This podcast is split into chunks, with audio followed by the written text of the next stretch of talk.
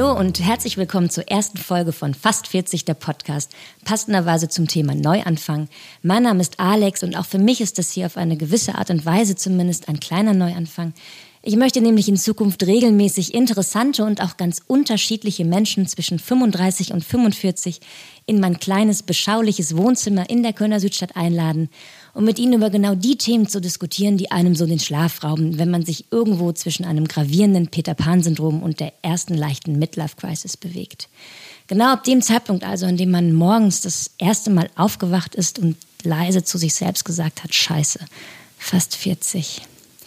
Heute geht es also um das Thema fast 40 und Neuanfang und hierzu sitzen drei ganz wunderbare Gäste um meinen Esszimmertisch herum, der zu einem provisorischen Tonstudio umfunktioniert wurde, um diesen Podcast zu produzieren. An dieser Stelle auch Dank an Pedi, der heute am Mischpult sitzt. Und damit begrüße ich ganz herzlich Emily, 37 Jahre alt, Radiojournalistin, Macherin des Serienpodcasts Glotz und Gloria und Teil des Netzwerkes von The Dive aus Berlin, die sich mit der Zukunft der Arbeit beschäftigen. Hallo Alex. Hallo. Und Linus, 45 Jahre alt, Journalist, Buchautor, Moderator, Videokolumnist bei Cosmo und selbsternannte Pop-Sphinx aus Köln und Berlin. Außerdem warst du bis 2014 stellvertretender Chefredakteur der inzwischen leider eingestellten Musikzeitschrift Intro. Das stimmt. Hallo Alex. Hallo. Und Jimmy, 37 Jahre alt, Mitarbeiterin in einer Kölner Agentur. Und außerdem, Jimmy, hast du ja etwas erreicht, wo viele Menschen eigentlich sagen würden, die ist angekommen. Du hast äh, geheiratet, du hast ein schönes Haus in, äh, äh, in, in, im Umfeld von Köln bezogen und du hast sogar eine kleine Tochter bekommen. Und trotzdem hast du dich genau in dem Moment, wo, wo Leute sagen würden, so ja, das ist das, das ist mein Lebensziel, davon habe ich geträumt, das ist das, was ich immer wollte, hast du dich zu einem Neuanfang entschieden. Was genau ist damals passiert? Hallo erstmal. Ähm, oh, das war jetzt ganz viel zusammengefasst. Und was mich gerade gewundert hat, dass du sagst, dass sich das ganz viele als Traum so ausmalen. Mhm. Ich weiß nicht, ob das so ist. Ähm, gerade weil es nicht mein Traum war. Ich, also ich gehöre zu den Personen, die du, von denen du gerade gesprochen hast. Zumindest habe ich das vor drei Jahren getan äh, und habe diesen Plan verfolgt, den anerzogenen Plan, sage ich jetzt mal, äh, vielleicht auch den gesellschaftlichen Plan. Und als ich dann angekommen bin und wirklich dachte, okay, jetzt ist ja alles da, jetzt, jetzt muss ich eigentlich vollkommen glücklich sein, ähm, da kam dann eigentlich genau das Gegenteil. Und mhm. ähm, gerade mit Schwangerschaft, Geburt und ähm, Dasein meiner Tochter war das dann, da muss man einfach runter und zu sich kommen, um sich um einen anderen Menschen so zu kümmern. Und wenn man merkt, ich möchte dem anderen möglichst viel Ruhe geben, das geht nur, wenn man selber ganz viel Ruhe empfindet. Also musste ich zwangsläufig auf einmal auf eine ganz neue Ebene kommen und die hat mich dazu gezwungen zu realisieren, all das, was ich um mich herum habe und äh, der Mensch, den ich geheiratet habe und das Umfeld, in dem ich jetzt lebe, das ist nicht das, was mich eigentlich glücklich macht. Dann bin ich Schritt für Schritt daraus. Mhm. Und ähm, von dem Moment, wo man sowas realisiert, bis zu dem Moment, wo man dann wirklich zur Tat schreitet, mhm. ist ja sicherlich auch ein bisschen Zeit vergangen. Mhm. Wie ist es denn ab diesem, diesem Moment, wo dir das klar geworden ist, also wo du zur Ruhe gekommen bist ähm, während deiner Schwangerschaft ähm, und wirklich das erste Mal gedacht hast, so, es ist gar nicht mein Traum, ich wollte das doch eigentlich gar nicht. Ähm, was, ist, was ist dann danach passiert? Wonach jetzt? Nach der Erkenntnis? Nach der Erkenntnis, genau. Also so ein Prozess ist ja immer so schwer zu bestimmen. Ne? Retrospektiv sagst du natürlich, okay, da war das ungefähr. Ne? Aber im Prinzip ist das ja eine, ein, ein zäher Kaugummi, äh, wo man nicht weiß, wo ist Anfang, Ende. Das, das siehst du ja gar nicht. Und ähm, in diesem Gewöll mich überhaupt rauszuziehen, das hat auch Fremdhilfe bedarf. Also ähm, ich war dann bei einer, ich weiß nicht, ob die systemische Aufstellung etwas sagt. Mhm. Ähm, das ist mir damals sogar noch von meinem, also es ist noch mein Ehemann, der hat irgendwann gesagt, du bist so unglücklich und ich weiß nicht, was ich tun kann. Und ich wusste auch nicht, dass es etwas mit, mit meiner Situation zu tun hat, weil am Anfang, wie soll ich sagen, ich glaube, wenn man sich mit seinen Ängsten konfrontieren möchte, dann hat man aber ungefähr, also man sieht mich ja jetzt nicht, aber man hat die Augen erstmal zu und will die eigentlich gar nicht sehen. Und äh, um das um mir die Augen zu öffnen, da hat er mir auch geraten, geh doch irgendwo hin, weil ich hatte Migräne. Also mein ganzer Körper hat eigentlich schon äh, geschrien, ne? mit Bluthochdruck, Migräne und so weiter. Und dann bin ich zu verschiedenen Ärzten und irgendwer hat mich dann ähm, zu dieser systemischen Aufstellung gebracht. Und ich saß bei diesem Typ und habe gedacht, ich weiß nicht, was du machst. Und der so, was denkst du denn, was ich mache? Und ich so, keine Ahnung, ich habe den Flyer bekommen. Und der so, ja, dann erzähl doch mal. Und äh, so kam das eigentlich. Also ich würde sagen, das war einer der vielen Schlüssel. Also ich sagte ja eben schon, ne, mit Tochtergeburt. Also es gibt ganz viele Wegsteine, die man ne, beschritten hat, um dahin zu kommen. Und einer, ähm, ein weiterer war diese systemische Aufstellung auf jeden Fall, wo man hingeht und wo einer einen koordiniert auf der Suche nach diesem ersten Wollfaden, um den Knäuel zu entwirren. Und du bist dann ja tatsächlich irgendwann auch ausgezogen. Ja, also als die Erkenntnis kam, das würde ich auch schon fast wieder sagen, ist Typsache, weil ich habe viele in meinem Umfeld, die in dieser Situation sind. Und das ist ganz interessant. Erkenntnis heißt nicht gleich Aktion, aber bei mir schon. Also Erkenntnis und danach folgt sofort Aktion. Ähm, es ist aber ganz interessant, ähm, wie viele Leute ihr, ich sage jetzt mal, persönliches Jauche fast irgendwann erkennen, aber dann sich dafür entscheiden, drin zu bleiben. Mhm. Das ist für mich einfach nicht möglich gewesen. In dem Moment, als ich das erkannt habe und endlich mal gesehen habe, okay, das war einfach, das war einfach nicht richtig, diesen Lebensplan, den ich da mir entworfen und, und den verfolgt habe. Ne, entworfen habe ich ihn eigentlich, mitentworfen habe, sagen wir es mal so. Ähm, den musste ich danach skippen. Und das ging relativ schnell. Also da reden wir von, ich glaube, nach drei, vier Tagen habe ich es dann damals schon meinem, wie gesagt, neuen Ehemann gesagt, dass ich hier jetzt raus muss. Und ähm, ein paar Monate später, als es so ein bisschen, also alles ist dann ja zu eng. Ne? Also wenn du dann zusammen unter einem Dach bist, das geht einfach nicht. Äh, da habe ich dann auch relativ schnell gesagt, ich gehe jetzt einfach raus, habe mir eine möblierte Wohnung gesucht, war sehr pragmatisch. Pragmatismus ist auch etwas, das funktioniert ja gar nicht mit emotionalen Situationen. Ne? Und da habe ich viele Leute auch, ich will nicht sagen verloren, aber die konnten dem nicht mehr folgen. Du hast jetzt schon ganz viele ähm, so Stichworte so in den Ring geworfen, die ich wahnsinnig wichtig finde. Das eine sind Strategien, was mache ich eigentlich mit meinem Neuanfang? Stichwort Angst finde ich mega wichtig und natürlich auch, wie hat eigentlich mein Umfeld reagiert? Da würde ich nachher auf jeden Fall gerne nochmal drauf zu sprechen kommen. Aber vorher würde ich gerne auch noch über Linus und Emily kurz sprechen und über euren jeweiligen Neuanfang. Linus, du warst 39 Jahre alt, als du plötzlich gemerkt hast, irgendwie funktioniert das hier für mich nicht mehr. Und auch bei dir würde man ja von außen betrachtet eigentlich sagen, der Typ ist halt irgendwie echt angekommen. Du bist, ähm, man kann ja fast sagen, ähm, ja doch, die, die deutsche Musikszene bewundert dich und schätzt dich sehr für deinen Musikjournalismus. Du bist fantastisch vernetzt, du hast Bücher geschrieben. Wenn du Lesungen veranstaltest, sind sie häufig auch mal ausverkauft. Ähm, und ähm, und du hast ja trotz allem immer hinbekommen, auf, auf eine gewisse Weise deine Authentizität, Authentizität zu bewahren. Das ist ja eigentlich, würde ich jetzt als jemand, der deinen Artikel liest, sagen, das ist eine große Stärke von dem, was du machst.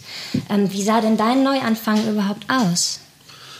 Ja, über mich ist es auch so ein bisschen hereingebrochen. Mhm. Also, also jetzt äh, auch ähnlich, äh, ähnlich langwierig oder so, so, so in, in einem Prozess. Aber ich hatte damit auch gar nicht so gerechnet. Also, weil irgendwie, ich hatte nie so einen großen Plan gehabt. Ich wollte irgendwie immer schreiben und, und Teil tatsächlich von Popkultur sein und mich mit Leuten austauschen und so ein bisschen ähm, äh, so subkulturell irgendwie eigene Räume schaffen und dann ein anderes Leben führen können, als vielleicht das, was im Mainstream angeboten äh, wird. Und hatte dann über recht viel Glück oder weiß ich nicht, über Hartnäckigkeit war ich dann irgendwann dieser Redakteur bei Intro, Anfang 2000 und hatte eben auch eine ähm, Beziehung dann auch schon so ungefähr zu dem Zeitpunkt eingegangen.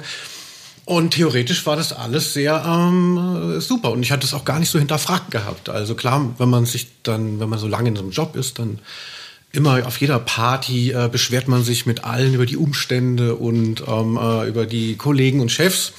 Aber das hielt ich für so normal. Also 14 Jahre warst du insgesamt bei der NDR, Genau. Hm? Genau, und, und dann kam tatsächlich der, der Punkt ähm, irgendwie, dass ich dachte, dass, also dieses Traumleben, zu dem ich gar keine Alternative auch hatte, so, so ähm, dieser gelebte Traum äh, befriedigt mich irgendwie so nicht mehr und ich bin nicht mehr so glücklich darin. Mhm und dann war es tatsächlich so, dass ich irgendwie nach, dem, nach den Weihnachtsferien wieder in, im Büro war und, und da haben sich dann wieder der, da haben sich Herausgeber und der andere Redakteur so angeschrien und dann dachte ich so, okay, ich glaube, ich werde dieses Jahr hier nicht mehr erleben und, und, und, und das war dann, hat mich auf mich selber so ein bisschen erschrocken und habe ich dann über, über Wochen hingezogen oder vielleicht Monate.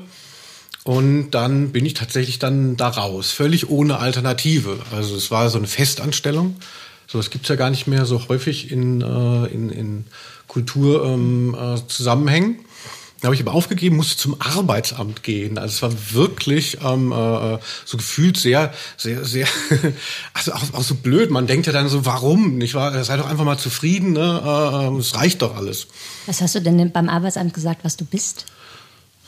Ja, ich hatte von vielen Leuten so ganz schlimme Geschichten vom Arbeitsamt gehört. Ich hatte selber dann das so verinnerlicht, dass es ja da, da, mich, da gar nicht darum geht, Leute vielleicht mit so einer Qualifikation oder Nicht-Qualifikation, wie ich habe, in Jobs zu bringen, sondern da geht es ja nur darum, in meiner Wahrnehmung, dass die Leute nicht so viel Ansprüche anstellen und dass sie dadurch eben, dass sie sich fürchten und dass sie eben selber einen Job suchen oder eben Bezüge gekürzt kriegen.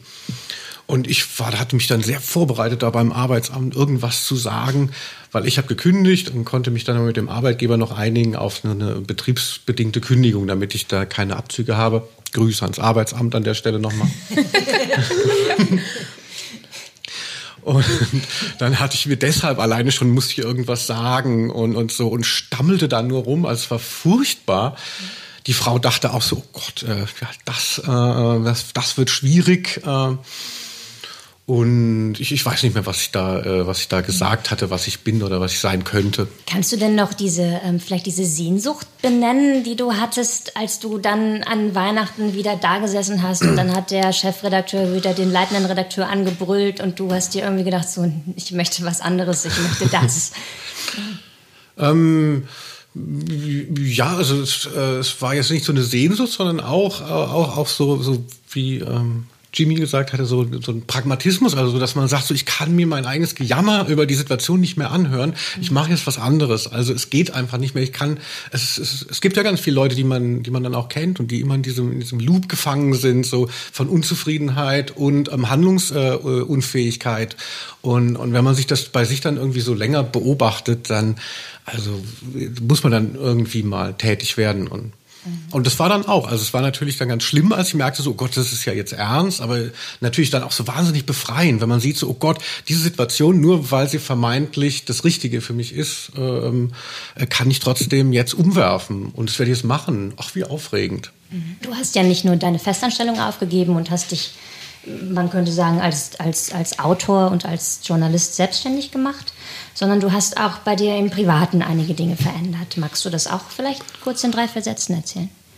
Ähm, ja, also ich hatte da schon so eine ganz diffuse Ahnung, ähm, dass, dass, dass wenn jetzt diese, dieser Job, der eigentlich sehr, sehr, sehr stark meine Identität auch ähm, äh, ausgemacht hat, wenn der jetzt äh, äh wackelt, dann gibt's noch so zwei andere Konstanten, eben diese ganz langjährige Beziehung und dass ich in Köln wohne. Und dann ist es tatsächlich auch, ähm, äh, habe ich mich dann, das hat aber noch gedauert, so zwei, drei Jahre nach dem Weggang von dem Job tatsächlich auch die Beziehung beendet und musste dann kurzfristig auch, weil wir nicht mal unter einem Dach dann leben konnten und so nach Berlin ziehen, obwohl ich Berlin so ganz furchtbar finde, aber es, äh, aber auch eben aus Pragmatismus. Also ich musste einfach die die Stadt verlassen und ähm, äh, so ein Neuanfang äh, ist natürlich auch eben erstmal schwierig zu organisieren. Also ja, das war im Gegensatz zu ähm, dem, dem, äh, dem weggeschmissenen Job nicht so äh, emotional so positiv für mich aufgeladen, muss ich sagen. So, wenn man seinen Job kündigt, ähm, ist ja doch so ein bisschen wie die Geschichte, wie wenn man im Lotto gewinnt und sich dann immer so vorstellt, so, jetzt macht euren Scheiß alleine. Und das ist natürlich eine tolle Vorstellung. Wenn man sich so trennt nach so einer ganz langen Beziehung, dann fühlt sich das halt so wahnsinnig an wie so eine Niederlage auch und ähm, äh, ist das wirklich schade gewesen. Mhm. Die, äh, klar, Konsequenzen sind auch ein wichtiges Thema, ist auch ein Stichwort, über das wir auf jeden Fall noch reden sollten. Und auch, ähm, auch du hast ja das Thema innere Hürden und äußere Hürden auch so ein bisschen angesprochen. Ne? Auf einmal sitzt man so beim Arbeitsamt, man muss mit diesen ganzen, mit einer Welt klarkommen, mit der man vielleicht vorher überhaupt gar nicht in Kontakt gewesen ist. Ähm, auch spannendes Thema, gleich mehr, aber vorher Emily. Ähm, bei dir könnte man ja fast sagen, du hast es mit dem Neuanfang eigentlich gar nicht so richtig geplant. Kann man so sagen, ja. Äh, du, du machst seit, ich glaube, inzwischen über zehn Jahren leidenschaftlich Radio. Ähm, Du bist Expertin für Pop- und Netzkultur. Ähm, du pendelst zwischen Berlin und Köln. Du stemmst mit Hingabe nebenher deine eigenen Projekte, kleine mhm. Festivals, äh, inzwischen auch eben diesen äh, sehr hörenswerten Podcast übrigens. Ähm, du hast als DJ gearbeitet, ähm, aber am 12. August 2050 hat sich dann plötzlich alles 15. verändert. Äh, 2015, Entschuldigung, hat sich dann 2050 in der Zukunft. Wird sich alles verändern, Leute. Ihr wisst es nur noch nicht. Genau. Also ähm, 2015 hat sich dann tatsächlich für dich alles verändert. Was mhm. ist damals passiert? Ähm, ich habe damals in der Charité gesessen und die Diagnose Brustkrebs bekommen. Mhm. Und dann ist es im Prinzip wie ein D-Zug, in den du einsteigen musst. Du hast gar keine Wahl. Du, stehst, du sitzt dann im Prinzip schon drin und äh, bekommst einen Behandlungsplan, erstmal einen vorläufigen. Der war bei mir zum Glück ähm, direkt OP, weil es sehr einfach zu entfernen war. 1,6 Zentimeter nur groß, also nicht groß. Einseitig auf der rechten Seite. Und ähm, dann bin ich Ende August operiert worden. Dann kommt äh, die pathologische Untersuchung. Und das Tumorboard setzt sich zusammen, also eine Gruppe von Ärzten. Und die haben mir dann, und das war eigentlich der wirkliche Kracher, äh, gesagt, dass es leider jetzt nicht mit OP und Bestrahlung getan wäre, sondern dass sie mir eine Chemotherapie empfehlen. Und das hat mir die, die Beine unter, äh, die Füße mhm. unter den, wie heißt es? Die, auf jeden Fall alles weggezogen, was ich unter mir was gefühlt habe, was mich vorher gehalten hat. Ähm, weil ich vorher so dachte, Ah ja, und dann kommt es mit der OP und dann Bestrahlung und dann bin ich im Oktober, also Oktober, November bestimmt wieder fit. Das war auch damals meine erste Nachricht gewesen äh, an äh, viele Leute. Und als dann die Nachricht kam, Chemo, äh, war ja erstmal gar nicht klar, wie lange das dann dauert. Und auf jeden Fall wird es so lange dauern, dass es jetzt nicht so ist, ach ja, und dann komme ich übrigens an dem und dem Tag in diesem Jahr wieder, sondern ähm, dann war ich dann erstmal richtig lange raus, eine richtig lange Auszeit. Und wie lang war das? Insgesamt waren es letztlich acht Monate mhm. äh, mit Chemo und Bestrahlung. Und im letzten Bestrahlungsmonat habe ich aber dann auch schon wieder angefangen zu arbeiten, weil die zum Glück total super gelaufen ist. Die Chemo muss ich sagen, letztlich auch. Mhm. Also so krass das immer klingt und das ist natürlich so eine kleine Granate, wenn ich die, wenn ich davon erzähle. Mm, aber ich würde äh, sagen, dass ich zu 80 Prozent eine richtig, richtig gute Zeit hatte. Das, das musst du, glaube ich, kurz erklären. Also es gab mehrere Situationen, in denen äh, meine Mutter, die mich sehr eng begleitet hat, und mein Freund, wo wir zu dritt zu Hause waren und uns so angeguckt haben und gesagt, ach, kann, kann man eigentlich empfehlen. Und ich glaube, was wir geschafft haben in der Zeit, war das Beste daraus zu machen, wie man so ganz banal sagt.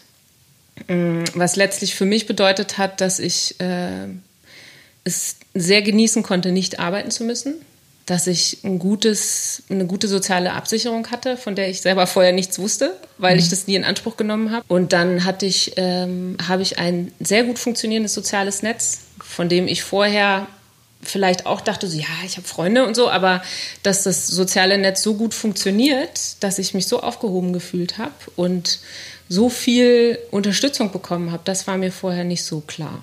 Mhm. Und das hat mir sehr geholfen.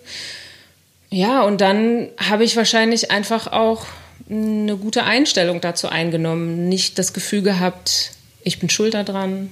Ich habe mir auch nicht die Frage gestellt, warum ich.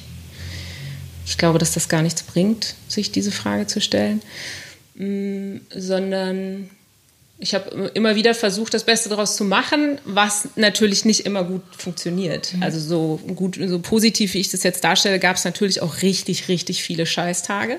Auch richtig, also durchaus auch eine längere Zeit, die Kacke war zwischendurch, je nachdem, wie schlimm die Chemo dann auch, die sind, das ist ja nicht immer gleich. Mm. Und ich weiß beispielsweise noch so einen Moment, äh, wo ich so unglaublich wütend war, dass ich dachte, es, jetzt verstehe ich, warum andere Menschen Menschen einfach nur schlagen, grundlos. Und äh, da weiß ich aber noch so sehr genau, wie äh, ich dann auch irgendwann mit Hilfe auch meiner Mutter an der Stelle äh, geschnallt habe, dass Wut eben ein sehr produktives Gefühl sein kann, wenn man es nicht gegen sich selber oder gegen andere richtet. Äh, was man dann damit macht, ist dann eben die Frage. Aber äh, ich glaube, dass das alles mir sehr geholfen hat, da, daraus was zu machen, was ich im Nachhinein zwar niemandem wünsche, aber mir jetzt auch nicht wegwünsche. Du hast, als wir ähm, uns, uns kurz vor dem Podcast ähm, darüber unterhalten haben, worum, worum es hier geht und worüber wir sprechen möchten, hast du hast du auch eine ganz schöne Formulierung für, für deine Strategie im Umgang ähm, mit der Diagnose ähm, gefunden. Du hast gesagt, ich habe angefangen, ähm, meine Axiome, meine Grundsätze mhm. einfach mal in Frage zu stellen. Was ist eigentlich das, was, was mich so antreibt im Leben, was spielt eine Rolle für mich? Ähm, und ist das gut oder ist das vielleicht manchmal auch gar nicht so gut für mich? Ja. Kannst du das noch ein bisschen mehr erklären, was genau du damit meinst? Genau, das ist allerdings tatsächlich etwas, was dann eher danach passiert ist. Mhm. Ne? Also äh, nachdem ich dann die Bestrahlung hinter mir hatte und quasi meinen Alltag wieder aufgenommen habe, also wieder angefangen habe zu arbeiten, habe ich ähm, mir vorgenommen, es nicht so zu machen wie früher sondern zu gucken, wie sind eigentlich meine Routinen und was möchte ich tatsächlich täglich tun und was nicht. Und früher habe ich meinen Tag eigentlich immer mit dem Handy begonnen, dann einen Milchkaffee dazu genommen und letztlich meinen Computer. Und das war so mein Start in den Tag. Und äh, nach der Behandlung, also nach dieser äh, krassen Auszeit, habe ich, ähm, seitdem fange ich mit Yoga an. Also mit mir selber letztlich und meinem Körper und darauf zu hören, wie geht es mir jetzt gerade. Ähm, dann esse ich Obstsalat, trinke Tee, voll super gesund alles. Äh, habe sowieso meine Ernährung, äh, mach meine, also ernähre mich viel bewusster ähm, und habe eben auch mir sämtliche Glaubenssätze vorgenommen, die in mir wirken, um zu gucken, was sind eigentlich die Treiber weil viel passiert ja dann doch unbewusst oder man hat irgendwie so bestimmte Vorstellungen, die in einem wirken, die einem vielleicht gar nicht so klar sind, wenn man sie sich nicht anschaut. Aber diese Stimmen im Kopf, also für mich sind es halt durchaus auch Stimmen, die, äh, wo ich gemerkt habe, die sind austausch, also die Personen, die diese, von denen diese Stimmen kommen, sind austauschbar. Die verändern sich, aber was sie sagen, ist relativ ähnlich immer wieder. Und das habe ich, äh, gucke ich mir seitdem genauer an. Das ist nichts, was abgeschlossen ist. Also da bin ich noch dran. ich habe noch nicht alle Knöpfe gefunden. Aber ähm, was haben denn die Stimmen gesagt? Also was war denn so ein Treiber, von dem du ja. wusstest? Also das sind, das sind tatsächlich Glaubenssätze, die, glaube ich, relativ banal klingen mhm. und äh, vermutlich auch äh, dann doch bei vielen Menschen ähnlich sind. Also einer der Glaubenssätze äh, ist, ich bin einsam. Und den was der bei mir ausgelöst hat, ist, dass ich mich eben auch verausgabe in Beziehungen. Das heißt, ich gebe viel zu viel, ich sage vielleicht nicht ab, obwohl ich müde bin. Äh, ich bleibe bei der Party bis zum Schluss, trinke vielleicht zu viel Alkohol, äh, um mich fit zu halten. Ähm, Linus nickt. Und äh, solche Momente, also in der Zeit, in der Auszeit habe ich halt gar keinen Alkohol mehr getrunken äh, und da auch gemerkt, ähm, dann im Nachhinein, was passiert, wenn ich denn mal auf einer Party nichts trinke. Und vielleicht ist die viel langweiliger, als ich merken würde, wenn ich jetzt trinken würde. Und da bin ich, da bin ich halt viel mh, aufmerksamer geworden, dann vielleicht einfach auch zu gehen, mhm. anstatt zu bleiben und noch fünf Bier zu trinken und es mir schön zu trinken. So. Linus, warum hast du, du hast so ganz, du hast ja wirklich sehr vehement genickt, was man jetzt äh, leider nicht hören und natürlich bei einem Podcast auch nicht sehen kann. Warum? Ja, das kann ich natürlich sehr äh, unterschreiben, dass das Problem, dass man ähm, irgendwie sein, sein soziales Umfeld äh, ähm, dann irgendwann nicht mehr so, nicht mehr so gut bespielen kann, ähm, wenn man nüchtern ist oder so. Also, das ist auch für mich so ein Problem mit diesem neuen Lebensabschnitt, weil ich habe ja so, ist da so ein berufsjugendlichen Quatsch mit so, äh, den ich da mache, kommt mir auch vor wie so eine Midlife-Crisis. Also für mich ist das gar nicht so positiv besetzt mhm. alles, äh, obwohl es natürlich ähm, alternativlos war und ähm, äh, mich schon was gebracht hat. Aber würdest du denn sagen, dass das, ähm, was du vorher gemacht hast, äh, das, das war, was dich zum, in Anführungszeichen, mhm. Berufsjugendlichen qualifiziert hat oder dass du sozusagen das, was du jetzt machst, in, auch wieder damit zu tun hat. Also was ist, was ist so die, was, was war so dein, wo hast du gemerkt, okay, hier ist mein Treiber und den schalte ich ab? Ja, vielleicht dieses, dieses authentische sich bewahren. Mhm. Also so viele in, in Kulturberufen werden ja dann irgendwann, also sind da mit so Begeisterung reingegangen und blockieren dann so mit ab 30 nur noch dann die Festanstellung, in die sie sich so mit so einem vermeintlichen Elan reingemanövriert äh, haben. Und dann, äh, no offense, bekommen sie vielleicht eben Kinder und Familie und, und interessieren sich äh, erstmal nicht mehr für ähm, Musik eigentlich, sondern nur noch für Fußball und irgendeine dafür nicht mehr. Ähm, und, und das war halt so irgendwas, was ich auch eben in dieser Festanstellung so bemerkt habe. Das ist dann so institutionalisiert. Und äh, ich wollte das dann halt immer noch weiter daran partizipieren, aber an dem, was ich da nach außen auch wieder rausgebe. Aber da ist dann natürlich auch so eine, so eine körperliche oder so eine, so eine tatsächlich so eine Altersschranke, also ähm, die ganze Sauferei, ähm, die zu äh, dem gehört, wie ich ähm, äh, lebe und äh, meinen Beruf auch ausübe. Das ist natürlich so, wo man sagt so, ach ja, genau, mit äh, Mitte 40 so mal verkatert unter der Woche, da sind die Schuldgefühle schon noch mal anders und die körperlichen äh, äh, Folgen oder ist einem vielleicht dann auch manchmal irgendwann auch irgendwann so ein bisschen langweilig dabei? Also man macht das so lange, man steht mhm. immer auf diesen Partys, man hat irgendwie schon wieder ein Bier in der Hand und denkt sich, verdammte Axt, das habe ich jetzt auch irgendwie schon hundertmal gemacht und es ist immer das Gleiche. Absolut, also deshalb eben auch, also so nüchtern auf Partys oder auf Konzerten finde ich wirklich ganz furchtbar, komme ich sehr schlecht drauf. Also entweder gehe ich nicht hin oder hau gleich ab oder bleib eben bis zum Schluss und nehme alles mit. Und das ist ja auch irgendwie doof. Ich habe natürlich so eine Vorstellung, ich wäre gern jemand, der irgendwie da da den Spaß auch hat, mal nur an der Band oder an einem guten Gespräch und dann um 11 Uhr gehen kann. Aber so ist es nicht und so, ähm, äh, ja, weiß ich nicht. Also ich denke halt, Popkultur hat immer so auch was Rauschhaftes und ähm, äh, entweder, entweder ist man, das ist nur schwarz und weiß, also irgendwie für mich im Nachtleben. Mhm. Das ist das. Ich glaube, also an der Stelle kein Alkohol ist auch keine Lösung. Also ich, ähm, ich bin das Gegenteil. Ich, ich, ich trinke ja mein Leben lang irgendwie nicht und bin eigentlich auf jeder Party aber diejenige, wo es heißt, Mensch, hast ja nichts getrunken, bist aber irgendwie irgendwie auf dem gleichen Level. So, also ich konnte dann halt auch schnurstracks dann gehen, wenn ich das wollte. Hat mich zum Schluss auch nicht glücklicher gemacht. Ne? Also ich weiß zwar, was du meinst und gerade dieses Schwarz-Weiß-Ding ist ja da das Thema. Ähm, ich meinte das auch eben mit diesem Pragmatismus. Ähm, genau dieses Thema. Oder sagen wir anders, man will so viel gefallen, und man steckt so viel Energie in dieses Gefallen rein, dass die Leute natürlich auch daran gewohnt sind, wie man sich verhält in der jeweiligen Situation. Jeweilig, weil es gibt das Familien-Ich, es gibt das Mutter-Ich, es gibt das Kind-Ich, es gibt das Arbeits-Ich. Ihr wisst, was ich meine. Wir sind alle viele Ichs. Und äh, dann ist aber die Frage, ich für mich, ich bin, ich, ich, ich definiere tatsächlich mein Glück über dieses Gefallen und in dem Moment verausgabt, irgendwer hat das auch eben gesagt, verausgabt man sich so extrem und dann geht ein Ich, und das ist das Authentizitäts-Ich, ich hoffe, ich habe dieses Wort richtig gesagt, ähm, fällt halt flach. Und das ist halt der Punkt, wo ich auch sagte, also man verliert sich selbst so ein bisschen in dem Moment. Man weiß gar nicht mehr, ich glaube, dahin kommst du gar nicht mehr. Und das ist das Problem. Du bist dann irgendwann ähm, so äh, eingefahren, weil du, also ich konnte auf Knopfdruck diejenige sein, die, das ist kollidiert teilweise an den Stellen, ähm, wenn Beziehungs-Ich, wo ich ja Frau attraktiv sein durfte, auch klug sein durfte, mit meinem Familien-Ich zum Beispiel zusammengekommen ist. Sprich, mein, mein Partner, mein jeweiliger kam mit zur Familie. Da war ich aber eher die Lustige, eher so der Clown, ähm, nicht die schlauste, weil das war eine andere Tochter. Äh, also, ne, also ich war die Lustige halt. Und das kollidierte natürlich immer mit dem, was mein Beziehungspartner kannte. Und das, das war immer ganz schlimm. Also da bin ich rotiert ohne Ende. Ähm, auch äh, jetzt in der Ehe, also wo alle auch immer gesagt haben, was passiert denn da? Was passiert denn da? Ich konnte es ja auch nicht beantworten. Ich kann es jetzt. Hm. Jetzt weiß ich, was Wie da antwortest du? Bitte? Wie antwortest du? Allein, was ich gerade gesagt habe, dass ich weiß, dass ich bei dem anderen das eine Ich erfülle und bei dem anderen mich anders definiert habe. Um das jetzt mal runterzubrechen, ne? weil das mhm. ist ein Podcast für sich.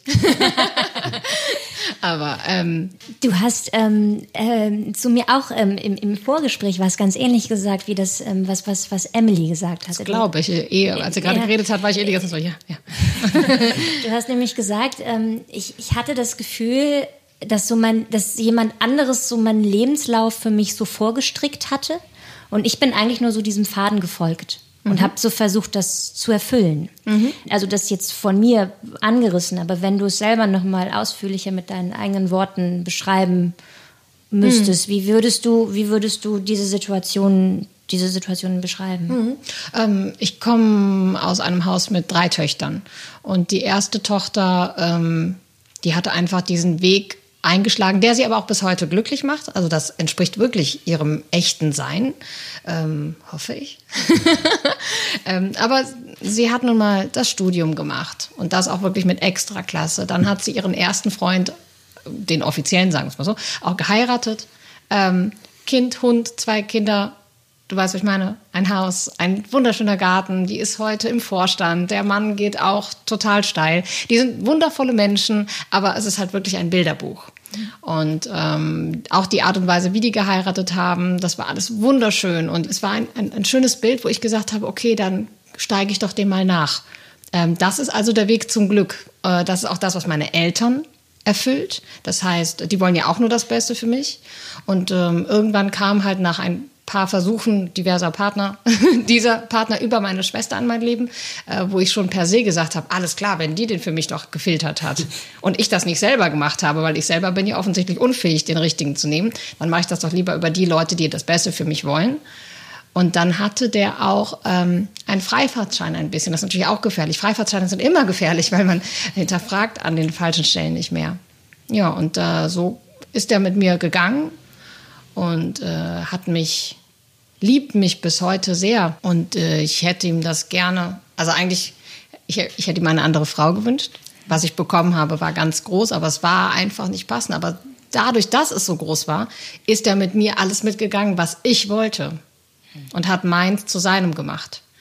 Nur meins war ja nicht meins. Das ist die Krux an der Geschichte.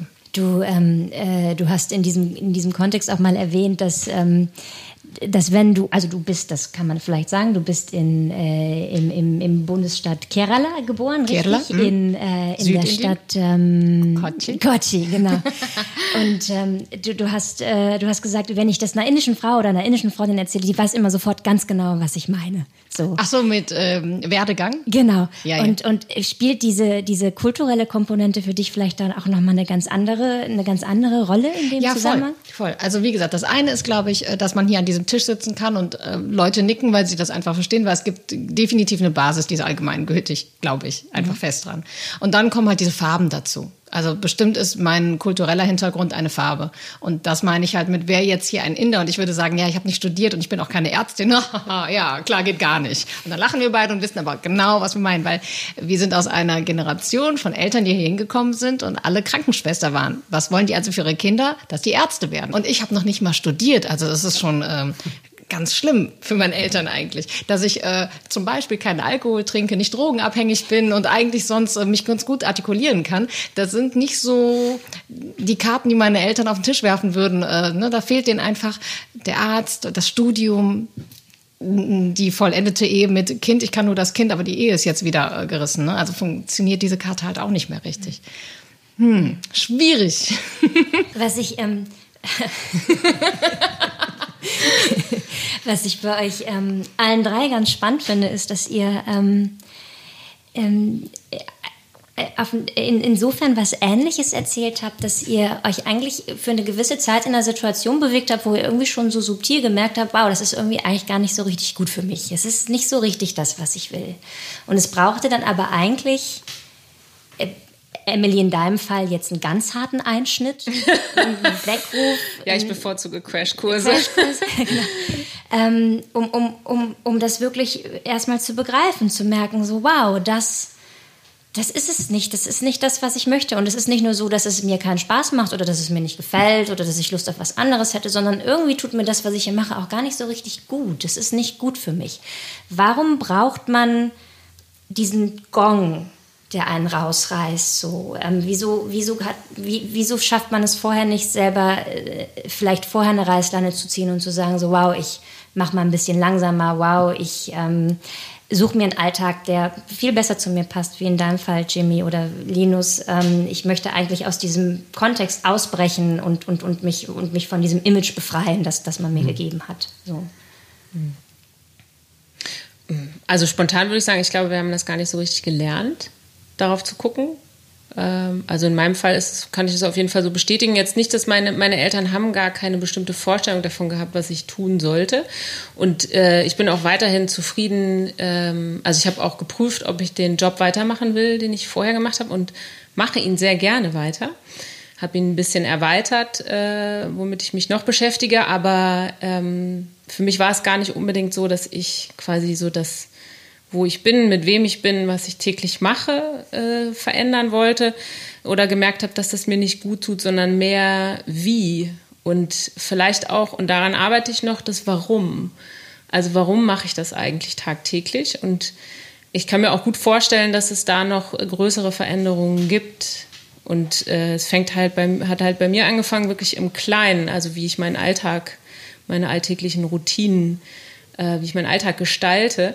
Aber wenn ich äh, darauf zurückblicke, wie ich so gelernt habe, mm, also jetzt dann in der Schule oder so, habe ich nie gelernt, darauf zu achten, was ist eigentlich meine intrinsische Motivation, was motiviert mich eigentlich, worauf habe ich so richtig Bock, sondern ähm, ich habe eine ganz klassische Schule besucht. Und da hat man mich das jetzt nicht gefragt, ob ich darauf Bock habe, was ich da jetzt mache. Und klar gibt's dann so in der, in der äh, äh, gibt's dann so die Frage irgendwann, die man sich selber stellen soll, was möchte man vielleicht studieren oder was möchte man arbeiten. Und dann, glaube ich, ist man aber eher geleitet von eben eher äußeren Bildern, als äh, der, der Frage dann nachzugehen, was das mit einem selber macht, wenn man dann einen bestimmten Job macht oder so. Ne? Also dass das dann eher äußere Bilder sind, denen man entsprechen möchte.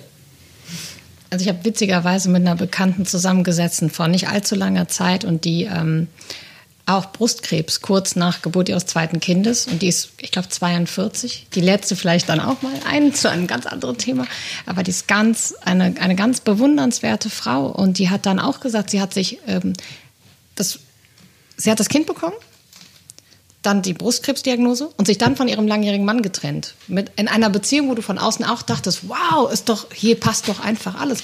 Und die sind auch bis heute unter einem Dach, weil die sagen, wir sind das perfekte Team. Aber halt auch nur ein Team, da ist nichts Intimes. Ne? Also es ist nur ein Team. Und ähm, zu deiner Frage, warum man einen Gong braucht, das hatten wir, wie gesagt, auch. Dieses Eingefahrene bedeutet, man, man ist wie eine Klaviatur und man bedient immer die gleichen Töne.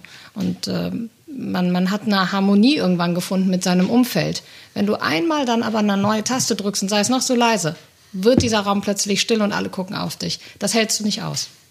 Das willst du nicht aushalten und das ist auch das, was du sagst, das hat man auch nicht so gelernt. Man lernt ja eher, sich einzufügen und dann ne, fühlt sich das. Und ich glaube, das ist das, warum man den Gong braucht, um bei diesem Tonalen zu bleiben. Weil das war bei mir, wie gesagt, Schwangerschaft, Geburt und bei ihr, sie sagte damals, es war der Krebs.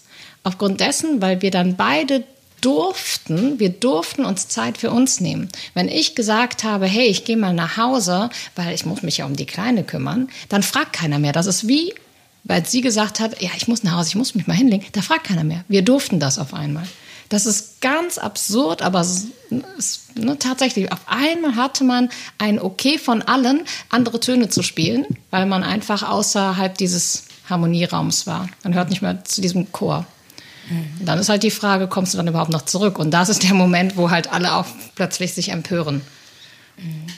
Jetzt fällt mir jetzt wie Schuppen von den Augen. Jetzt mit deinem, gerade mit dem, mit dem, mit dem Beispiel mit der, mit der Klaviatur, sehr, äh, sehr geschenkt, anschaulich. Geschenkt. Ja, ja, ja. Ja, jetzt ist sowieso, als hätte ich das alles mal vorher gewusst. Also, ähm, ich hatte, bei mir war es tatsächlich ja so, dass ich das auch einfach nicht auf dem Schirm hatte, dass, dass es eine Veränderung geben äh, sollte und musste. Und für mich war es äh, auch so, um das nochmal anzuschneiden, als, als Mann hatte ich es auch so ein bisschen so, so, so negativ besetzt, war für mich eben dieser Begriff ähm, der Midlife Crisis. Ich konnte mich erinnern, dass mein Vater, also meine Eltern haben sich getrennt, ähm, da war ich acht und dann habe ich auch nochmal ausgerechnet, da war der so 42. Also ist ja auch so eine, ähm, äh, auch so ein sehr passendes Alter. Und ich weiß noch, das wurde mir dann irgendwann, als ich dann schon ein bisschen älter wurde, wurde mir das vermittelt, dass dann mein dicker Vater hätte dann so abgenommen und wäre dann wieder in die Disco gegangen. Und das war auch so ein Bild, ich nehme an, da war ich so, war ich so früh Teenie, wo man eh schon denkt, so jemand über 40 geht in eine Diskothek, so was Ball bizarr, welcher, wie kann das sein? Jetzt natürlich verstehe ich, das geht noch. Ähm, äh, aber ähm, irgendwie war das natürlich äh, sehr negativ besetzt. Und, und dann dachte ich es auch so als Typ, dem eigentlich, der eigentlich zufrieden ist ähm, äh, und dann jetzt mit 40 dann alles umkrempelt. Es war für mich sehr negativ äh, konnotiert deshalb. Also ich sah dann nur so, so Lothar Matthäus-Typen, die dann mit dem roten Ferrari ähm, äh, irgendwie vor dem Gymnasium stehen und dann ihre junge neue Freundin abholen. Und also deshalb habe ich das auch lange Zeit eben ähm, nicht so positiv für mich besetzen können, weil ich auch gemerkt habe, so spiegelt es einem dann auch das Umfeld natürlich. Die, also die sagen dann, also in meinem Fall ist ja auch nicht so was Drastisches passiert, also, sondern die denken halt so, also jetzt hier, der will sich halt selbst verwirklichen und äh, schmeißt da alles um. Naja, also typisch, typisch Typ in dem Alter. Und was hast du geantwortet, wenn man das zu dir gesagt hat? Es war mir sehr unangenehm. Ich habe mich schuldig gefühlt, also ähm, allgemein. Und mir war es sehr wichtig, dass ich nicht eine jüngere Freundin ähm, irgendwann dann ähm, bekommen würde. um das Klischee nicht vollständig zu erfüllen. Das hätte ich wirklich, das hätte ich mir nicht verzeihen können. Also weil, weil dann hätte ich nämlich wirklich sagen müssen, ich bin dieses Klischee. Äh, ähm, ja, also jetzt, jetzt hat es sich ja dann auch so ein bisschen gelegt, aber ich habe tatsächlich meine, äh, meine, meine negative Vorstellung von, von Midlife Crisis etwas, ähm, etwas, etwas auf, ist, ist etwas aufgeweicht. Also, weil ich schon denke, es gibt diesen Punkt, dass man eben an, in dieser, in dieser Altersstufe merkt, jetzt kann ich noch mal was machen, natürlich, und ähm, entweder ist es, ich ich, ich habe nicht die Power oder nicht das Bedürfnis und dann bleibt es halt als so. Also oder man, äh, man wirft nochmal alles um. Und das geht vielen einfach so. Deshalb ja auch dein Podcast. Es ist ein großer Bedarf da für die Menschen. Da ist Bedarf zu reden. ähm, äh, was ich mich gefragt habe, ist, ähm, ich, ich, ich finde interessant, ähm, dass es A, Midlife Crisis heißt, weil ähm, jetzt 40 sein ist ja rein praktisch gesehen im Zweifel auch vielleicht gar nicht mehr die Midlife, weil man wird ja im Zweifel viel älter. Und ähm, und es hat gleich so was Negatives. Also die Idee, dass jemand in einem Alter, wo man sich, das würde ich jetzt mal so behaupten, noch nicht wirklich besonders alt fühlt, dass man in der Zeit nochmal auf die Idee kommt, dass man, dass man vielleicht einfach nochmal was anderes, was Neues machen möchte, ist auf einmal ganz negativ besetzt so. Und, und die Frage ist natürlich, warum muss das so sein? Also warum gibt man den Menschen nicht eher das Gefühl, dass man ihnen sagt, naja, ist doch toll, da fängt gerade jemand nochmal was ganz Neues an, hat die Energie und hat, hat, hat die Chance, das anzupassen. Aber Jimmy, nochmal zu dir. Ähm, wie, wie, hat dein Umfeld reagiert, als du äh, letztlich öffentlich gemacht hast und gesagt hast, ich... Ähm, ich, ich, ich, möchte mich trennen und ich möchte in meine eigene Wohnung ziehen und ich möchte einfach privat nochmal neu anfangen. Haben sie dir letztlich vielleicht auch wie bei Linus gesagt, Entschuldigung, du hast doch, hast doch nur eine Midlife-Crisis, krieg dich da mal wieder ein bisschen ein? Das fiel auch, aber das ist mir auch jetzt erst wieder eingefallen, wo ich es aus Linus Mund höre. Das ist nichts, was äh, mich berührt hat. Das war so absurd für mich dass es direkt weg war. Aber es fiel. Und es fielen auch ganz verschiedene andere Theorien. Und das war das Interessante. Die Leute bekommen erstmal so viel Angst, dass sie mit Theorien kommen, weil die brauchen unbedingt eine Antwort. Und zwar eine einschlägige. Warum machst du das? Antwort A, das war die beliebteste. Äh, du hast eine neue Liebe. Nein, habe ich nicht. Ah, du hast dich doch heimlich verliebt. Du kannst aber jetzt nicht sagen, aber du kannst es mir sagen. Es ist wirklich nicht so. So und dann kommen halt B und C, ne? Also, und und da fällt wie gesagt auch Midlife Crisis drunter und ich weiß gar nicht, was die sich so. Ach so, natürlich hat dein Mann dich geschlagen. Da habe ich, ich dachte, ich spinne. Ähm, haben die sich selber auch gedacht, als es dann raus war? Trotzdem war das offensichtlich in mehreren Köpfen auch. Äh, es muss ja etwas ganz Krasses gewesen sein. Und auf der Suche dessen habe ich, wie gesagt, auch viele Leute verloren, weil das hat mich zu viel Energie Energie gekostet, diese Leute mitzunehmen. Und dann hat sich mein ganzes Umfeld auf einmal verschoben. Leute, die mir ganz nah waren, waren plötzlich weit weg und sind es bis heute.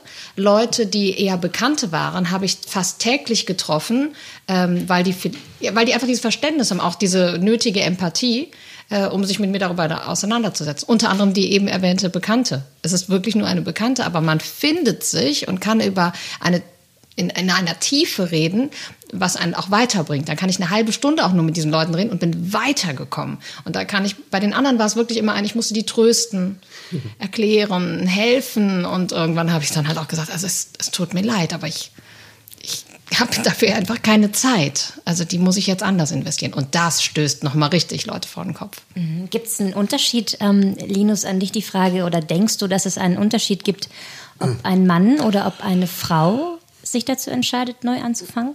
Ja, also, also geht mir ja genauso. Wenn ich jetzt äh, Jimmy höre, denke ich so, das ist wirklich toll, dass sich eben jemand in so einem komfortablen Situation dann für sich selber entscheidet und, und da rausgeht. Und bei einem Mann bin ich sofort misstrauisch und denke, das ist halt ähm, eine egoistische Entscheidung, die ähm, äh, irgendwie nur seinem Status dient, dass er halt quasi als Typ dann ja jetzt nochmal. Bei mir ist es Feminismus und beim Mann ist es dann. Aber so wirklich. Ja, ja, so ja, aber das, das also. passt ja wie Faust aufs Auge. Klar. Aber hast du dich denn selbst so empfunden? Hast du den, also würdest du sagen, du hast deinen Status gepflegt und, ähm, und hast versucht nochmal so richtig, also das, das würdest du dir ja dann quasi selber vorwerfen in dem Moment.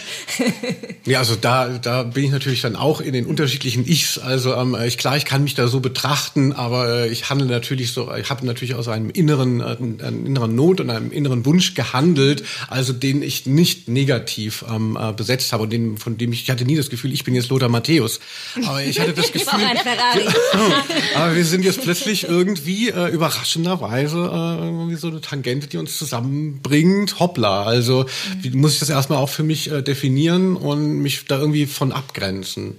Mhm. Ihr wart alle irgendwann in der Situation, dass ihr gemerkt habt, okay, hier stimmt was nicht. Ähm, ich möchte was anders machen, ich möchte irgendwie neu anfangen und ähm, ich weiß vielleicht noch gar nicht so genau, wie das aussieht, aber ich weiß, dass es so sein soll. Und was sind, was sind Hürden, die einem dann begegnen? Was sind, was sind Herausforderungen und, und vielleicht auch Ängste, die, die, die einen nachts beschäftigen? Emily, du guckst mich so erwartungsvoll an, als würdest du was sagen. Ich habe überlegt gerade, was die Hürden bei mir waren oder sind. Also, äh, hm.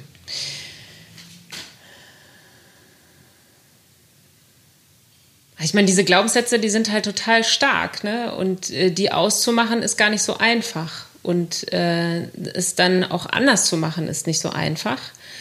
Ähm, weil, und das knüpft auch ein bisschen an, an das, was du erzählt hast, dass es halt dann, man macht so das, was, was einem gewohnt ist, vielleicht. Und das fällt einem leichter, auch wenn es eigentlich vielleicht weniger Spaß macht oder ungesünder ist oder äh, einen eigentlich unglücklicher macht ähm, ist es halt gewohnter. Ähm, und das anders zu machen, vor allem wenn dann auch noch von außen mh, hm, vielleicht andere Erwartungen da sind an einen, dann ist es nicht so einfach. Aber ich, ich weiß nicht, ob das schon die Hürden jetzt so beschreibt. Vielleicht habt ihr da andere Beispiele. Ich habe direkt gedacht, die Hürden sind eigentlich so ein bisschen self-made. Das ist das, woran du dich selber festhältst. Wenn ich jetzt, also natürlich wieder ähm, autobiografisch, wenn ich jetzt äh, zurückblicke und äh, da war das Erste, was äh, mein, mein, da mein Mann versucht hat, ähm, das Haus. Was ist denn mit dem Haus? Wo ich gesagt habe, ja, was, scheiß aufs Haus. War natürlich ganz schlimm, ne? weil das war ja eigentlich das, was wir selber erschaffen hat. Aber ich habe einfach dieses Haus hinter mir gelassen, bin da raus und bin erstmal zu einer Freundin. Und dann äh, kommen halt auch da, das nährt ja wieder diese ähm, Vorwürfe von anderen. Das ist ja auch geil, wer sich da auch alles so einmischt. Das ist auch die Frage von vorher, wo du meinst, was da die Reaktion? Das ist die nächste Hürde. Wie, wie sehr machst du dich abhängig von der Beurteilung von anderen? Gehört auch wieder zu dem, was du gewohnt warst vorher. Denn wenn ich gefalle, dann mache ich mich natürlich zu 100 Prozent davon abhängig. In dem Moment, wo ich sage, ich mache das jetzt nicht mehr, mache ich plötzlich Dinge, die nur meinem jetzigen Weg entsprechen und plötzlich ne, hänge ich dann da und äh, das wäre meine nächste Hürde, also davon freimachen. Das habe ich getan, weil es kamen so Gespräche wie, wie du bist aus dem Haus. Ja, weißt du denn nicht, was das rechtlich bedeutet? Ja, wie lange darfst du denn aus dem Haus raus sein, damit es aber weiterhin dein Haus bleibt? Wo ich einfach dachte, worüber macht ihr euch Gedanken? Wie abgefahren seid ihr? Du hast das Kind zurückgelassen. Ich habe mein Kind nicht zurückgelassen. Konnte ich jetzt schon wieder ins Mikrofon schreien, weil ich dachte, wie, wie, wie doof? Also, was sind denn das für Perspektiven? Aber die kamen natürlich, ne? es kommen so verschiedene Geschichten plötzlich aus verschiedenen Mündern und werden verschieden aufgenommen. Und zwar so, wie jeder sie hören möchte. Und den Ball kriege ich aber zurück.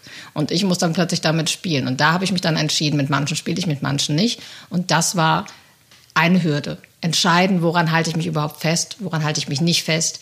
Und ich habe mich eigentlich frei gemacht von allem. Und das war wirklich befreiend. Mhm. Aber es gibt dann ja auch so ganz so so lebenstechnische Hürden, ne? Sowas, also was ist mit dem Haus, ist ja tatsächlich eine Hürde. Oder wenn man, wie du, Linus, sagt, okay, ich fange jetzt mal mich selbstständig, ich habe eigentlich noch keinen Plan, ich gehe jetzt mal zum Arbeitsamt, dann denkt man sich ja vielleicht auch so, jo, wovon zahle ich denn dann so meine Miete und, und mein Essen und meine Versicherung? So, ne? Also könnte ich mhm. mir das vorstellen. Ja klar, naja, aber ähm, im Falle von Intro, diese Festanstellung, die ich gekündigt habe, die wäre ja tatsächlich obsolet geworden, weil der Laden den Bach runtergegangen ist. Und deshalb ist es für mich natürlich nachträglich noch eine ganz tolle äh, ähm, äh, Entscheidung, also damals freiwillig gegangen zu sein, weil man schon merkte, irgendwie es ist vielleicht auch vorbei äh, mit diesem Projekt, diesem von so einem Printmagazin an der Stelle. Und ähm, äh, also diese Hürde hätte mich ja wirklich, hätte einen natürlich halten können, aber hätte einen wirklich nur unnötig blockiert.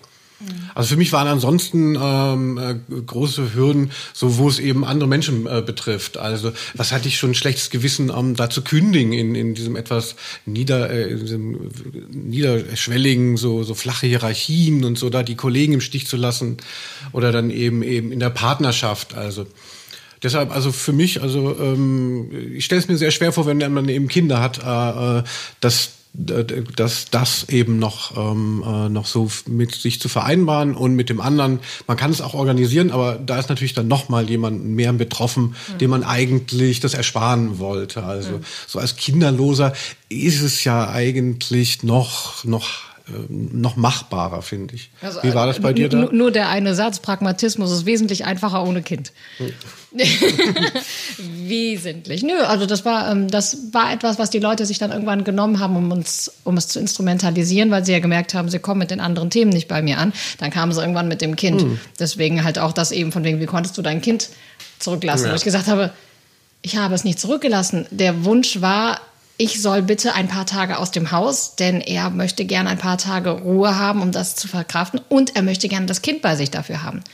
Und dann habe ich einfach zurückgetreten, weil es, ich habe bei allem gesagt, ich ziehe nicht das Ende des äh, der anderen, wie nennt man das? Ach, des anderen Taus. Wir machen kein Tauziehen. Hm. Das war ständig. Also ständig haben Leute mhm. mir ein hm. Tauende zugeworfen und ich habe es halt nie aufgefangen, nicht aufgehoben. Und wenn man nicht daran zieht, ist ganz interessant, dann lassen die das auch irgendwann los. Mit verschiedenen Reaktionen. Ne? Manche sind dann halt, auch so ein Achselzucken. Manche sind frustriert und manche werfen es dir am liebsten noch an den Kopf, weil sie einfach wütend werden, ne? dass ich keine Reaktion zeige. Ja. Muss man, man muss wahrscheinlich einfach ein sehr dickes Fell entwickeln, ne? Auch einfach, dass man bei sich bleiben. Mhm. Das ist, das ist das Thema. Bei sich bleiben, dann bist du gar nicht mehr angreifbar. Komischerweise ist aber das das Schwierigste. Also im ersten Moment. Aber wenn man dann klar ist, und das hatte ich, ich hatte diesen Gong und dann war ich plötzlich klar. War ich vorher überhaupt nicht seitdem ich das bin, habe ich das zum Glück nicht mehr verloren. Und das Schöne ist ja wiederum an dem Kind, das ist zwar das, was dich vermeintlich angreifbar macht, aber sie ist ja genau dieser Kompass, an dem alle sehen, schlägt diese Nadel aus oder nicht. Und die war durchweg super drauf. Durchweg. Und nur wenn wir mal Themen hatten, wo wir nicht an, wo wir nicht okay waren, da war sie dann auf einmal nicht mehr okay. Und dann haben natürlich alle gemerkt, huch, das sind nicht Jimmys Themen, die das Kind in Wallung bringen, also irgendwie in Unruhe bringen, sondern das sind ganz andere Themen, die vielleicht genau diese Menschen mit dem Tau machen, mit dem Streitthemen, die das Kind berühren. Mhm. Und dann kam auch, was lange währt, wird endlich gut. Ne? Also der Zuspruch, ähm, der kam dann erst mit der Zeit. Also meine, meine Eltern haben auch, äh, das war toll, die waren zu der Zeit in Indien, Gott sei Dank, weil die haben auch erstmal diese Monate Distanz gebraucht, um das Ganze von weit weg zu sehen. Die wollten mich sofort in Indien haben und meinen Kopf waschen. Das war eigentlich der Impuls. Meine Mutter war eigentlich sehr liebevoll und warm, aber trotzdem insgesamt war das der Impuls.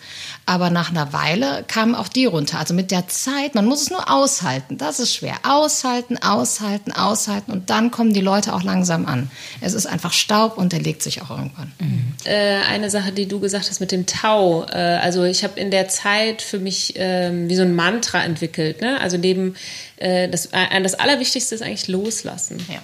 Das ist gar nicht irgendwie irgendwas zu kontrollieren oder so, sondern tatsächlich finde ich, ist Loslassen mit das Wichtigste, was ich mitgenommen habe, neben Vertrauen und Zuversicht. Ähm, und das, also das, äh, bei mir waren es eben dann auch vor allem eher, sind es eher innere Hürden, ne? Also weil es jetzt bei mir nicht unbedingt darum ging, äh, dass ich irgendwelchen Bildern nicht entsprochen, nicht mehr entspreche oder so, sondern dass es ja, dass ich einfach gemerkt habe, dass ich mein Leben anders leben möchte als vorher. Natürlich auch mit der Idee, nicht wieder krank zu werden.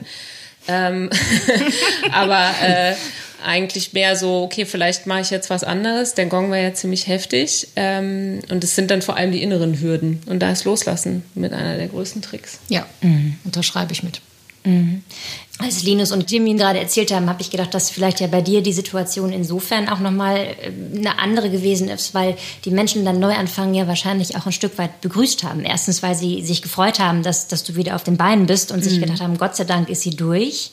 Und dann denkt man natürlich, und hoffentlich geht es ja jetzt auch für immer gut. Und dann ist man wahrscheinlich eher an dem Punkt, dass man, dass man Veränderungen auch begrüßt, weil, man, weil, weil, sie, weil sie für einen positiv besetzt sind. So. Ja, also ich habe tatsächlich die Erfahrung gemacht, dass über die gesamte Zeit äh, die Leute eigentlich eher überrascht davon waren, wie es mir ging, mhm. weil sie, glaube ich, erwartet haben, dass es mir viel schlechter geht.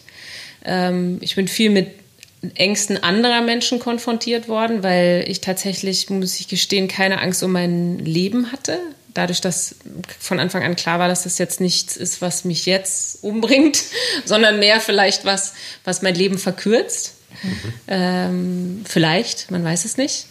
Ähm, aber auch das ist nicht äh, der Treiber, der mich irgendwie, also eine Angst ist sowieso nie, ein gute, nie eine gute Idee, dem zu, der, dem zu folgen. Also wenn du Angst hast, dann solltest du nicht Entscheidungen treffen, egal wie klein sie sind.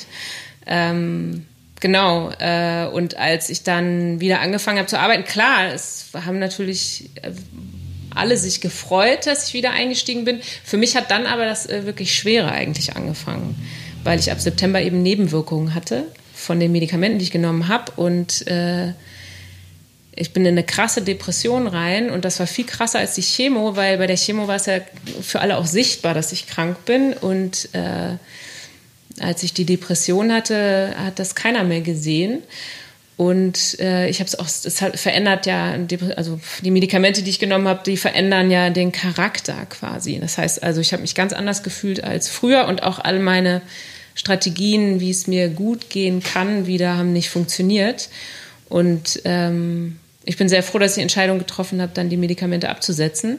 Und dann hat es noch eine Weile gedauert, bis es mir wieder richtig gut geht. Du, du hast auch zum Eingang des Gespräches ähm, auf, auf dieses Paradoxon hingewiesen, dass äh, die, die Brustkrebsdiagnose für dich einerseits natürlich ganz fürchterlich war, aber du andererseits mit, mit, mit deiner Mutter und auch deinem, deinem Freund zusammengesessen hast und gedacht hast, es hat ja auch irgendwie was angeschoben, was, was, was überhaupt nicht so falsch ist, jetzt sich auch nicht so falsch anfühlt. Es fühlt sich an, als würde da auch äh, auf eine gewisse Weise etwas besser werden. Wenn ihr, wenn ihr alle nachdenkt, was sind, was sind denn für euch die Chancen gewesen, die sich, die sich aus diesem Impuls ähm, äh, ergeben haben, neu anzufangen?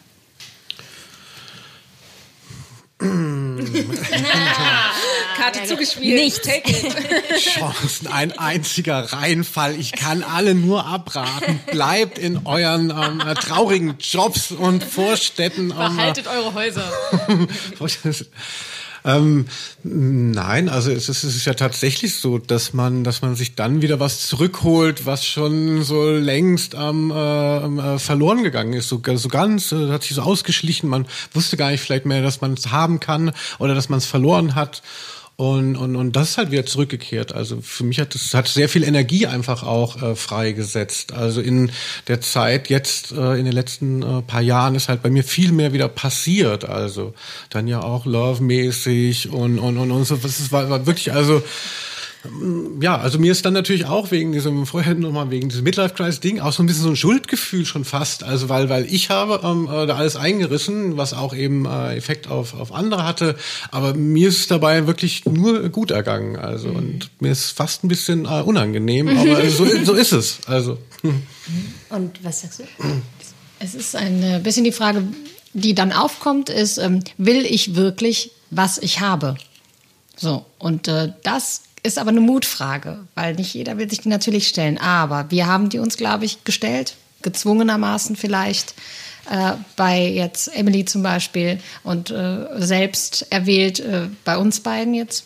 Ähm, aber sei es drum, will ich wirklich, was ich habe, das zu hinterfragen, das ist ähm, Gold wert. Weil zum Beispiel, das heißt ja gar nicht unbedingt Tabula Rasa. Ich hatte das im im, ich glaube Anfang 2016 muss das gewesen sein. Da stand ich dann halt, ähm, wir haben es nochmal mit Paartherapie versucht. Das war aber so ein Ding, das habe ich dann auch getan, wieder um zu gefallen, habe das aber auch so kommuniziert. Ähm, und als ich da auch gesagt habe, okay, ich mache es nicht, ich habe auf der Arbeit gar nichts gesagt, die haben das auch gar nicht gemerkt. Man muss dazu sagen, ich arbeite ähm, auch seit 13 Jahren jetzt sehr eng in einem äh, auch eher kleinen Team. Wir sind sieben Leute und drei davon führen das. Und meine beiden Geschäftspartner wussten einfach gar nichts und waren völlig vor den Kopf gestoßen. Äh, und ich habe denen einfach gesagt, passt mal auf. Ähm, da wussten sie es noch nicht, dass ich in der privaten Situation bin. Da habe ich gesagt, wenn das jetzt beruflich so läuft, weil da, das lief einfach gar nicht, da habe ich gesagt, dann werde ich im April gehen. Und das haben die dann auch akzeptiert in dem Moment und einfach Angst bekommen und haben total viel gemacht, damit das nicht eintrifft. Und ich habe dann auch nur gedacht, mein Gott, kann ich also wirklich nochmal Tabula Rasa machen? Darf ich privat meine, meine, die eine Beziehung lösen und dann auch noch meine langjährige Geschäftsbeziehung auch noch lösen und dann vielleicht auch zum Arbeitsamt laufen, ich weiß es nicht. Aber es war mir tatsächlich egal. In dem Moment, als ich diese Dinge gesagt habe, war es mir egal. Und das Schöne war, ich habe sogar gemerkt, ich möchte gar nicht von meiner Arbeit weg. Ich möchte gerne, dass das gut ist. Das heißt, wenn man sich diese Fragen stellt, dann kommen aber auch positive Antworten. Nicht alles, was man dann unbedingt aufgebaut hat, heißt per se, dass man die gar nicht haben wollte, dass die alle schlecht und falsch sind und man alles falsch gemacht hat sondern man kann es aber endlich sortieren und sagen, hey, die Dinge, dieses und dieses und jenes, das wollte ich auch wirklich so. Mhm. Glaubst du, dass es einen Unterschied gemacht hätte, wenn du äh, zehn Jahre jünger gewesen wärst? Also wenn man jetzt so Mitte 20 gewesen wäre und dann nochmal diesen Impuls gehabt hätte, auszubrechen? Hätten die Menschen dann anders reagiert? Ach, hätte, hätte, ne? Also ich weiß ja, dass ich die Sache ist halt, ich bereue zum Glück nichts. Ich finde, das ist auch ganz, wenn ich Dinge bereue, wie zum Beispiel, dass ich vorher kein Eis gekauft habe, dann bereue ich die auch ganz lang. ähm, das habe ich nicht, weil ich genau weiß, ich wäre vor zehn Jahren niemals so wissend gewesen, wie ich es heute bin. Das meinte ich auch mit Prozess. Ohne diesen ganzen Prozess zu durchlaufen, und den hätte ich mit 25 noch, hätte ich niemals erreicht. Deswegen, ich kann die Frage gar nicht beantworten. Es funktioniert nicht. Okay, ich stelle die Frage nochmal ja. anders.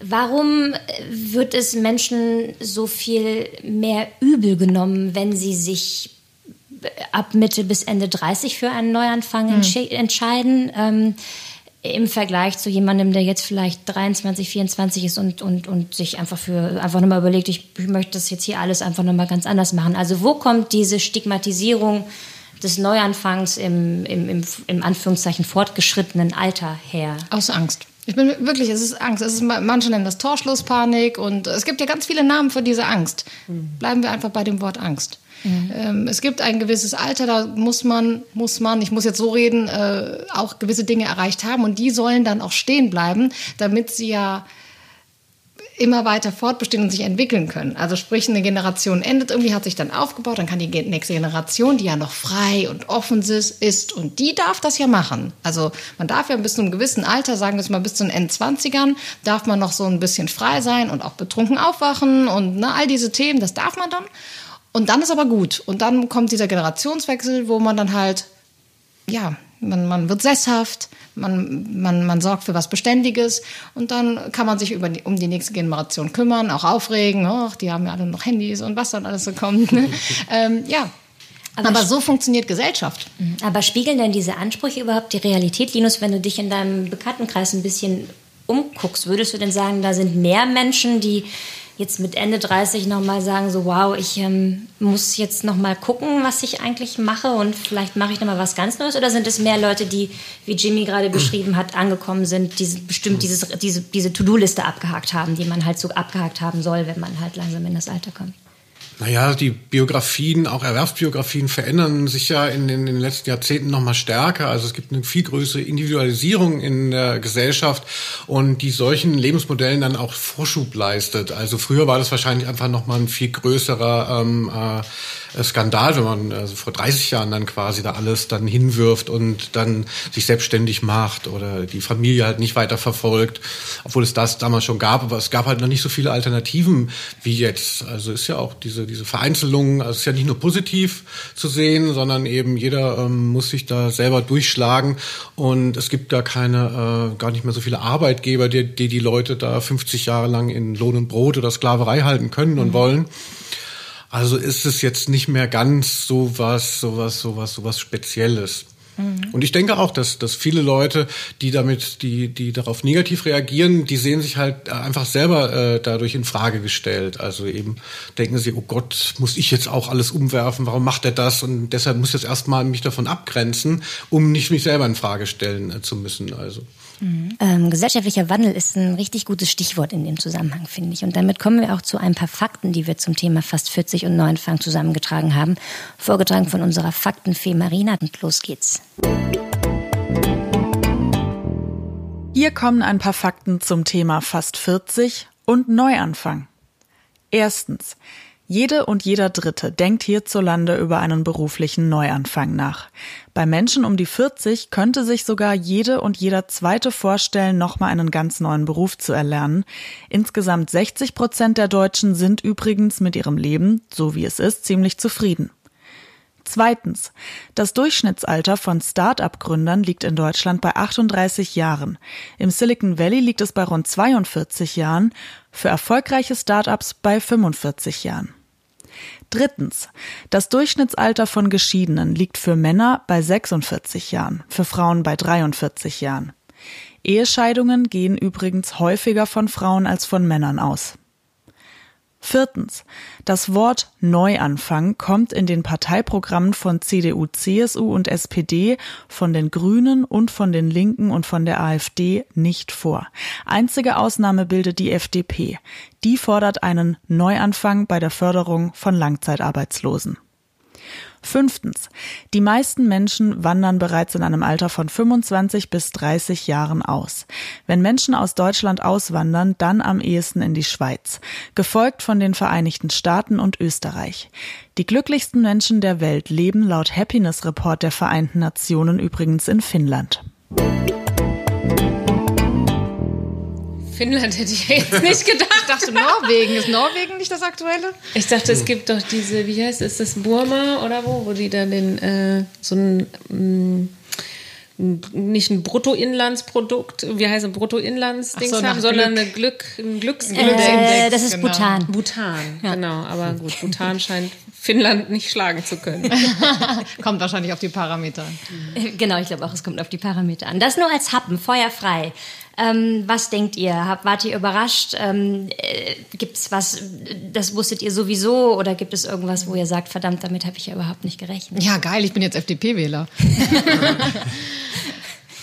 Also ich muss sagen, dass äh, mich die äh, Zahlen, was die beruflichen Neuanfänge und Wünsche angeht, gar nicht überraschen. Also wenn man, äh, es gibt ja auch noch andere Studien, die äh, darüber, ähm, also die belegen, dass viele Menschen eigentlich unzufrieden sind in ihrem Job.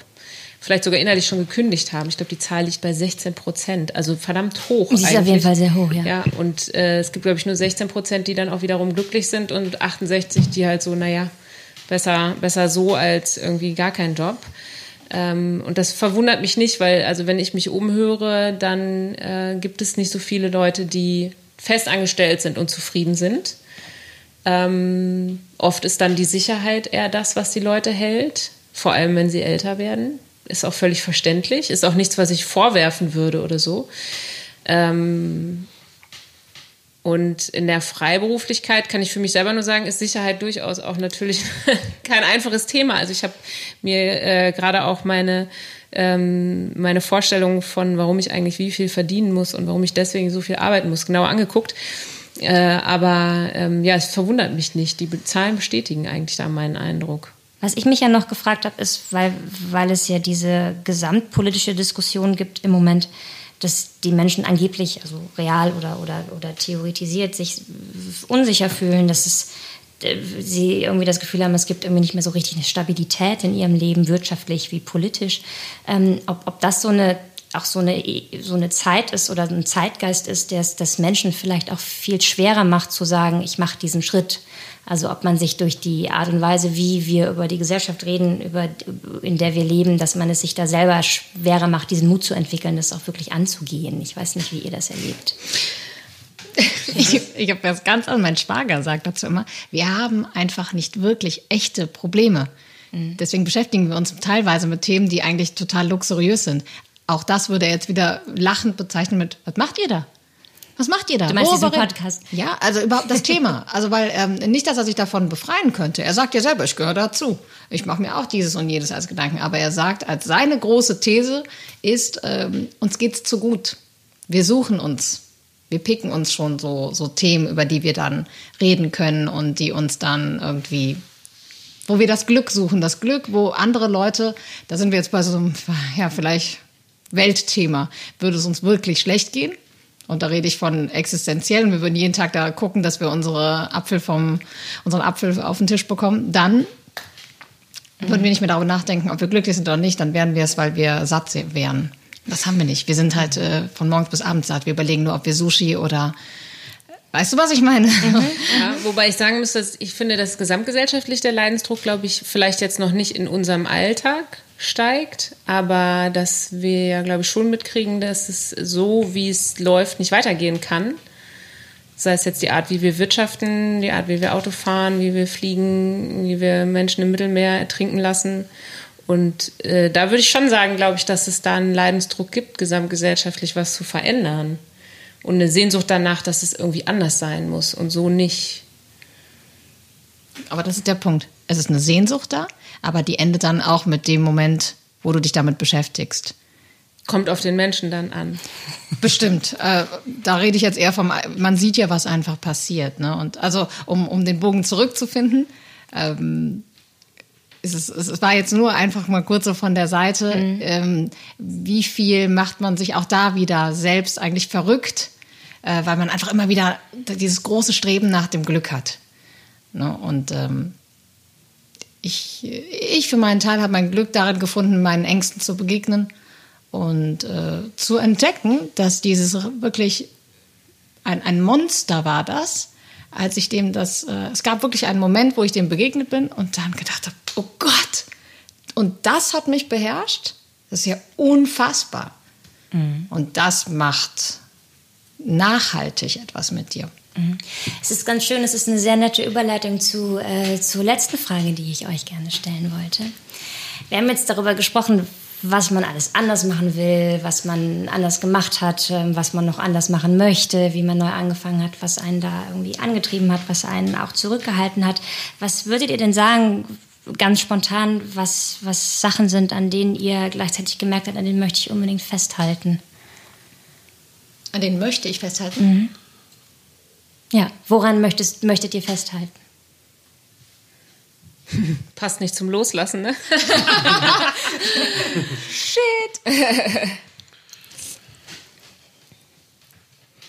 An nichts, Linus. Doch, doch, doch, natürlich. Also, äh, An dem neuen Mustang, den du dir gekauft hast. Ich könnte mir ja gar keinen Sportwagen leisten. Also dieses Konzept Midlife Crisis wäre mir eigentlich ja zu teuer auch gewesen, ähm, äh, dahingehend. Nö, also für mich ist es tatsächlich, also klingt jetzt auch schon wieder bekloppt, aber für mich ist wichtig, einfach weiter geil abzuliefern. Also ähm, äh, einfach selber immer noch diese Ansprüche zu haben äh, an, an sich, wie eben vor 10 oder 20 Jahren und sich nicht so langsam äh, ähm, äh, in den Ruhestand ähm, äh, zu bewegen, sondern einfach noch mitmachen und, und, und ja, irgendwie äh, dran sein. Also Das ist eine schwierige Frage. Das ist eine schwierige Frage, das stimmt. Also äh, ich möchte mir die Erkenntnis beibehalten, dass ähm, ich ich sein darf, und zwar diese verschiedenen Ichs, von denen ich gesprochen habe, unabhängig von den Reaktionen außerhalb. Dass ich einfach wirklich mir erlaube, ich zu bleiben. Du möchtest ich an dem sein. festhalten, was du durch den Neuanfang gelernt hast. quasi. Genau. Das ist geschummelt. Aber geschickt, dachte ich. Ja, also ich habe jetzt immer, ich meine, es gibt bei mir ja gar nicht so viel, was ich äh, im Großen anders mache. Ne? Ich bin weiterhin mit dem gleichen Mann zusammen, ich wohne noch in der gleichen Wohnung, ich habe über die Zeit auch nur zwei Menschen quasi nicht mehr als Freunde, also zwei Menschen sind gegangen, äh, die jetzt, die ich jetzt nicht mehr meine Freundin nennen würde, aber Moment, das muss ich noch mal kurz einhaken, wie Menschen sind gegangen. naja, ich habe, es sind halt zwei Menschen, die damit, glaube ich, einfach nicht klargekommen sind. Ah, okay. Und seitdem sind wir jetzt noch, also es gibt keinen Streit oder so, aber es ist, äh, sind, die sind einfach nicht mehr Teil meines Lebens. So, aber das ist für, also als ich finde das eine, für mich ist das eine Errungenschaft zu sehen, wie gut mein soziales Netz funktioniert hat, so gut, dass es sowas aushalten konnte. Ähm, und deswegen gibt es ja so viel, an dem ich quasi weiterhin, was ich weiterlebe von vorher. Ähm, deswegen gibt es nicht so richtig das Gefühl, dass ich da an was festhalten muss, sondern dass ich eigentlich mehr verstanden habe, dass ich gar nicht festhalten muss, sondern dass das sowieso da ist und äh, ich eigentlich eben viel mehr loslassen kann. Mhm. Und dass das eigentlich der, der, der, der, der viel größere Clou ist. Äh, von dem, was ich mitnehme aus der Zeit, ist auf jeden Fall, ähm, dass die Antworten eher in mir liegen und nicht außerhalb. Was so ein bisschen auch anschließt an, an deine äh, an, an Jimmys äh, Antwort. Also dass es eher darum geht, danach weiter zu suchen und mhm. nicht im Außen zu gucken. Mhm. Wunderbar. Wenn nicht jemand noch was hinzufügen möchte, was ihr natürlich jederzeit könnt, und zwar jetzt noch und dann nie wieder. ich möchte noch grüßen. Ja. Hallo Oma. Ähm, dann, das war eine ganz fantastische Diskussion. Vielen Dank. Das hat sehr viel Spaß gemacht mit euch und ähm, ich äh, habe, es hat bei mir ganz viel angeregt, worüber ich jetzt, glaube ich, selber noch eine Weile nachdenken muss zum Thema Neuanfang, ähm, was da eigentlich alles so für Facetten reinspielen. Deswegen das war die erste Folge von Fast 40, der Podcast. Vielen Dank, Emily, Jimmy und Linus, für diese wirklich sehr spannende Diskussion und merci an euch alle da draußen, dass ihr bis zum Schluss zugehört habt. Wenn ihr selbst etwas beitragen möchtet zum Thema Neuanfang, geht auf die Facebook-Seite Fast 40 der Podcast und hinterlasst einen Kommentar. Und wenn ihr wissen wollt, wie es an dieser Stelle weitergeht, folgt uns auf Twitter unter fast-40. In der nächsten Folge wird es übrigens um das Thema Kinderlosigkeit gehen und ich freue mich, wenn ihr dann wieder dabei seid.